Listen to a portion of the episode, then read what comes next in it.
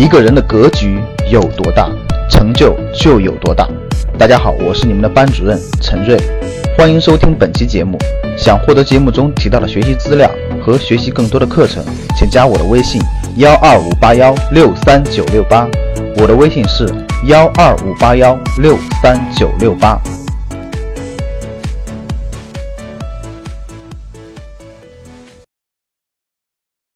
怎么去规避这些风险呢？怎么让自己不遇到这么被动尴尬的局面呢？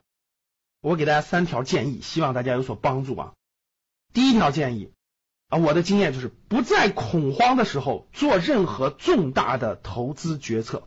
什么叫恐慌的时候？周围的人都疯狂去干什么？换句话说，就是不跟风做重大投资决定。大家都人都疯了，疯狂买，疯狂抢，那这时候你要冷静。大家的人疯狂到海南去买房子，你要冷静；大家的人疯狂去买股票，你要冷静；大家的人疯狂去抢，感觉就不买就不行了。不在疯狂的时候做出重大投资决策。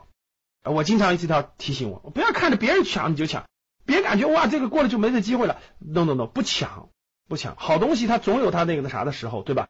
其实就是我们投资讲的买点啊，就不能着急。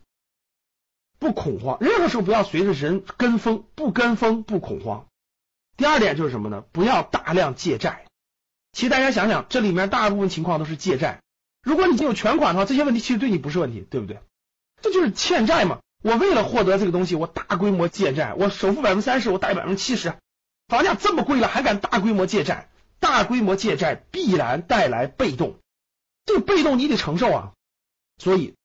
重大投资决策不能借债，就人生当中，哪怕不是投资，就是你的自住的房子，也不能超过你能力范围的借债。能力范围超过大规模借债，必然带来巨大的风险。第三，不给自己加这种两边加边界的协议，千万不要签啊！就像刚才那种，你一定要在六个月之内把这件事办完，你就一定要在六个月之内把那这套房子卖了，然后换那套房子，这就是很被动的。就做任何决策的时候，不要把自己推到一种两边都有边界的状态当中。比如说，大家看刚才的三个案例当中呢，他们都有一种情况，就是哎，我一定要在什么时间内完成，所以我我先签个协议啊，我一定要在六个月内完成什么，然后我再去这六个月内必须完成的事儿。我先签个协议，三个月内我一定付这些钱啊，然后我在这三个月内再处理我应该处理的事儿。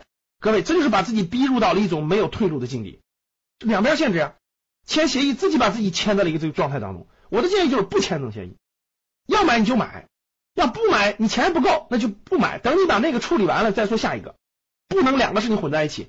这个事儿还没处理完，第二个事儿堆上来了，然后呢，你认为你第一个事儿能处理完，于是跟别人签个协议，那这种协议就是把自己堆在了两边边界当中。这种情况你会非常被动，你就丧失掉了主动权。